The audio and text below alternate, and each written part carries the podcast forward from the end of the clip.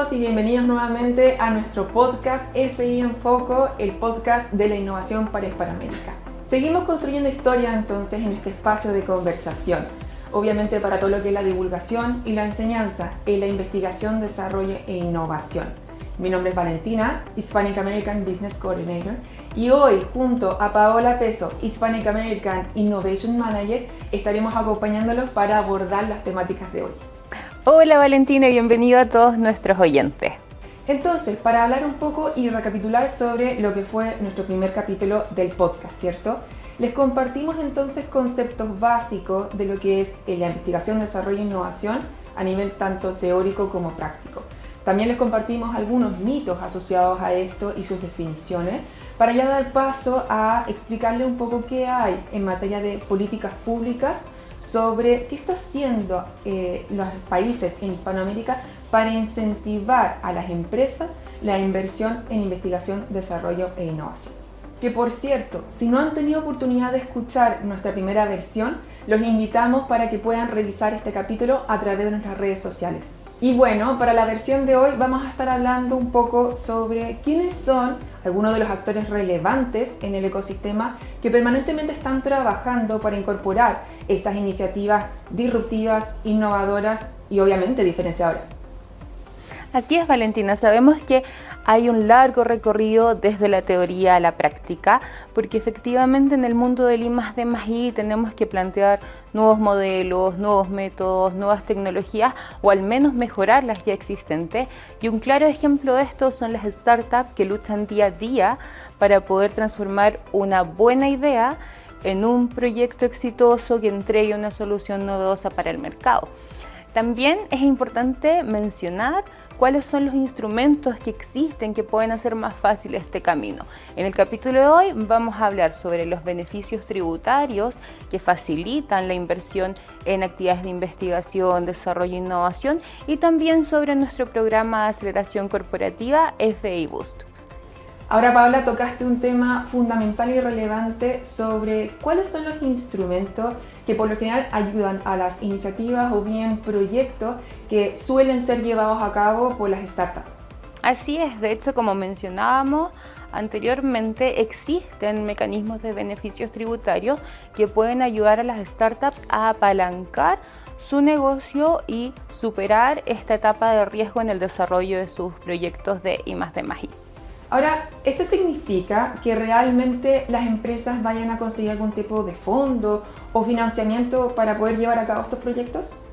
Bueno, primero vale hay que entender que existen diferentes legislaciones o mecanismos para incentivar las actividades de investigación, desarrollo e innovación y pueden estar enfocadas por sector económico, por tipo de empresa, etc. Lo otro es importante entender también cuáles son las vigencias y el marco normativo específico que puede existir en los distintos países de Hispanoamérica y por último entender cuál es el impacto potencial que puede tener este mecanismo para disminuir el riesgo que hablábamos anteriormente de las inversiones en investigación, desarrollo e innovación. Bien, entonces para dar contexto y ejemplos claros sobre lo que se está hablando, abordemos un poco lo que hay a nivel hispanoamericano. Vemos entonces, por ejemplo, en Colombia, que efectivamente hay instrumentos de crédito tributario que apoya a empresas micro, pequeñas y medianas empresas, que es ahí donde se concentra la masa crítica de las startups, a conseguir un beneficio tributario de forma más permisiva, y a su vez, cuando se involucra una gran empresa, se necesita que venga con una coejecución de una MIPYME. Bien, y en el caso de Perú, por ejemplo, vemos que el beneficio tributario es mayor cuando aquella empresa que apela a este beneficio es de carácter micro, pequeña o mediana empresa. Y para el caso de Argentina, que sabemos que existen estos mecanismos de régimen de promoción de economía del conocimiento, sabemos que permiten mayores porcentajes de reducción sobre algunas tasas impositivas para aquellas empresas que pertenezcan al sector micro pequeña empresa. Y para lo que es el caso de Chile, que sabemos que existe la ley de investigación y desarrollo, sabemos que grandes empresas efectivamente cursan por la dificultad de dar una solución a estos desafíos de I +D. Y por lo tanto, lógicamente, recurren a ciertos proveedores que les pueda agilizar esta resolución de las incertidumbres detrás de los proyectos. Y es ahí que la startup es la respuesta a las problemáticas de estas grandes empresas. Incluso al margen de lo que tú comentas, Valentina, también existen herramientas de financiamiento directo, ya sea público o privado, que vamos a comentar con mayor detalle en capítulos posteriores. Y también existen instituciones que ayudan a las startups a pasar por este proceso de llevar una idea a una solución novedosa al mercado, tales como las incubadoras y las aceleradoras. Bien, entonces para que nuestra audiencia pueda entender un poco más sobre lo que estamos hablando, es importante hacer la diferencia entre lo que es una incubadora y una aceleradora. Para el caso de las incubadoras, este proceso comienza desde una etapa más inicial de desarrollo de la empresa. Mientras que lo que es la aceleración comienza desde una faceta más evolucionada de lo que es la compañía.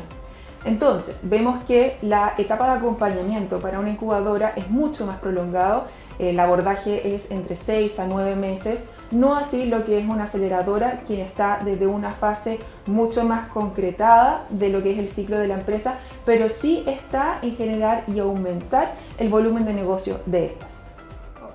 Bueno, y estos programas han tomado mucha prevalecencia durante los últimos años y nosotros como FI Group no quisimos estar fuera y eh, creamos hace seis años ya nuestra aceleradora corporativa FI Boost que tiene como foco principal conectar a las startups aceleradas con nuestros clientes alrededor del mundo, que son empresas que tienen dentro de su ADN invertir en actividades de investigación, desarrollo e innovación. Por lo tanto, es mucho más natural que ellos generen negocios con estas startups, lo que permite que las startups a su vez generen una aceleración de mercado y puedan superar el famoso Valle de la Muerte. En este sentido, les comentamos que está disponible nuestro llamado de FI Boost actualmente hasta el día 4 de marzo, por lo tanto los invitamos a acceder a nuestra página web y conocer más sobre el programa y cuáles son las condiciones para poder postular al mismo.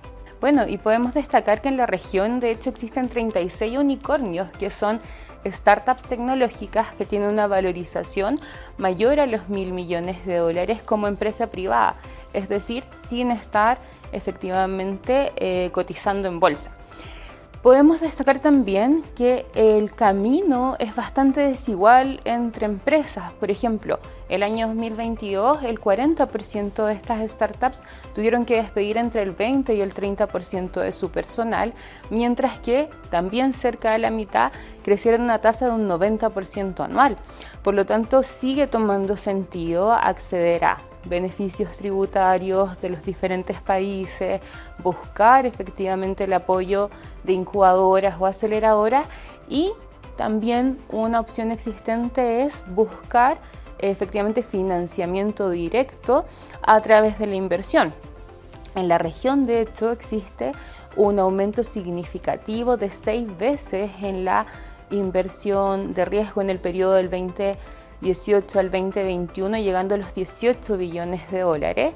Y también en el número de venture capitals considerando que ya tenemos actualmente en la región más de 1700 eh, de este tipo de financiamiento. Bien, y para ello damos la bienvenida a Jennifer Corredor, ella es directora científica de la empresa, que nos va a estar contando su testimonio sobre todo el proceso de formación dentro de nuestro programa de FI Bienvenida Jennifer, un placer tenerte con nosotros acá y ya te vamos a dar el micrófono para que nos puedas compartir tu experiencia.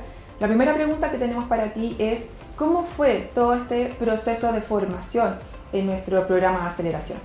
Eh, mi experiencia en el programa de aceleración de FI Boost fue desde el rol de directora científica de Maptec. Nosotros somos una startup de base tecnológica que buscamos estar em, posicionándonos a nivel comercial. Y FA Boost fue como la oportunidad perfecta, como aceleradora pues tenía unas sesiones de capacitación específicas de marketing y pues de programas de ventas que pues nos ayudaron como a aprender un poquito más sobre cómo podríamos vender nuestros productos en el mercado. Eh, nosotros fuimos de los afortunados que estuvimos en, la primer, en el primer lote de convocatoria en Colombia, porque FI Boost ya existe en Europa, existe en Brasil y pues esta vez esa, en esa convocatoria fue la primera vez que eh, hubo eh, dicha convocatoria en Colombia. Bien, y en lo que respecta a los instrumentos de I D nosotros sabemos que ustedes hoy están haciendo uso del beneficio tributario. Cuéntanos cómo ha sido esto según tu experiencia. Nosotros participamos en, las convocatorias de beneficios tributarios de MinCiencias. Eh, participamos concentrando toda la información de los proyectos de investigación, desarrollo e innovación del grupo MAP a través de MAPTEC, que es la unidad I de MASI. para podernos presentar a estas convocatorias, nosotros tenemos un aliado estratégico que es FI Group. FI Group nos permite eh, tener un control exhaustivo sobre cada uno de los procedimientos y protocolos que se deben seguir para la presentación ante el ministerio. Sí, si bien digamos que todos los proyectos se desarrollan al interior de la compañía, FI Group es un aliado que nos acompaña para eh, gestionar temas de, documentación, temas de, de, cronogramas, sí, temas de revisión adicional a la que ya se está proporcionando dentro de la compañía. Muchísimas gracias Jennifer por este espacio. Bien, y en referencia a lo que nos acaba de compartir Jennifer, ahora vamos a proceder a ahondar un poco más sobre dar algunas recomendaciones para el acercamiento de las empresas a estos beneficios tributarios, por sobre todo para las startups.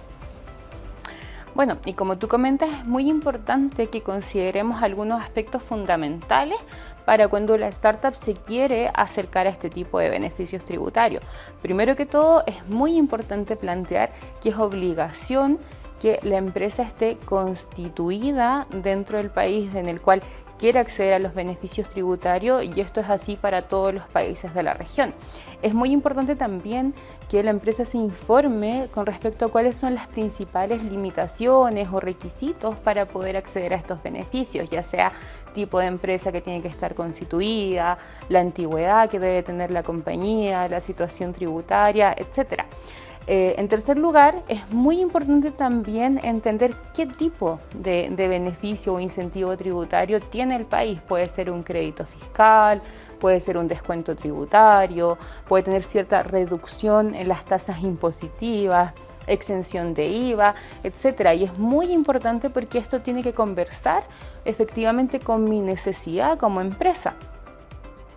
Eh, también debemos entender muy bien cuáles son los organismos involucrados dentro del proceso, a quién tengo que acercarme, tengo que buscar también cuáles son los requisitos de los proyectos que tengo que postular, si son proyectos de investigación, si son proyectos de desarrollo o incluso si puedo considerar también proyectos de innovación tecnológica. Otro aspecto fundamental es también entender qué tipo de gastos van a ser elegibles dentro del contexto de estos incentivos tributarios y lógicamente eh, es muy importante saber de qué manera tengo que plantear el proyecto frente a los organismos competentes para poder acceder a estos beneficios tributarios.